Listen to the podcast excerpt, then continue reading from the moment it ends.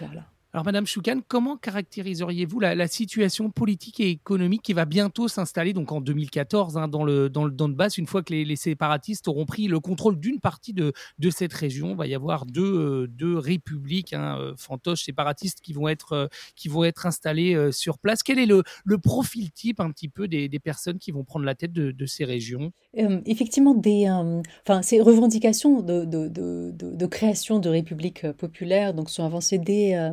euh, dès printemps 2014, mais on va voir euh, des gouvernements se constituer à l'été 2014, donc euh, dans les républiques dites populaires de Donetsk et de Lugansk, donc des territoires autoproclamés et appuyés par la Russie. Et pour ce qui est des profils de dirigeants de ces territoires, donc comme souvent dans les guerres, il y a, on observe un certain nombre de trajectoires fulgurantes, donc des personnes qui ne pesaient rien, qui ne représentaient rien dans la politique au niveau de la politique locale, donc parviennent à s'imposer à l'issue de ces séquences guerrières. Et donc on a vu effectivement émerger euh, des profils de ce type-là. Si on regarde les deux premiers dirigeants de la République populaire de Donetsk et de Lugansk, ce sont des combattants, des chefs combattants, euh, les responsables des, euh, unités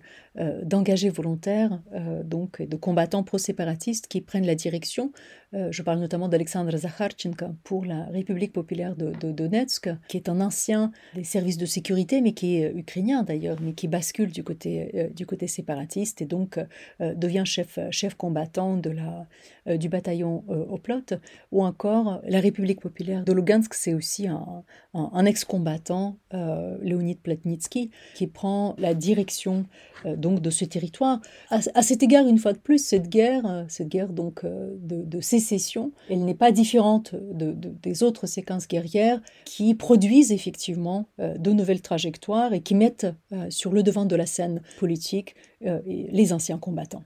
Je voudrais rajouter aussi, on a vu très rapidement aussi dans ces nouveaux gouvernements constitués, notamment à Donetsk, la participation russe puisque pendant quelques mois, à l'été 2014, c'est un conseiller politique euh, russe, Alexandre Baradaï, qui assure la direction du gouvernement de la République populaire de Donetsk, donc ce qui traduit effectivement une implication et des intérêts russes qui sont, derrière cette mobilisation. Mais ensuite, puisque la Russie est rentrée dans une phase de, de légitimation et de construction de la légitimité de ces territoires séparatistes, donc très rapidement, effectivement, euh, les profils qui ont un lien direct avec la Russie ont été, ont été rappelés et euh, ce sont plutôt des, euh, des locaux, notamment des ex-combattants, des responsables des services de, de, sécurité qui ont été mis en avant.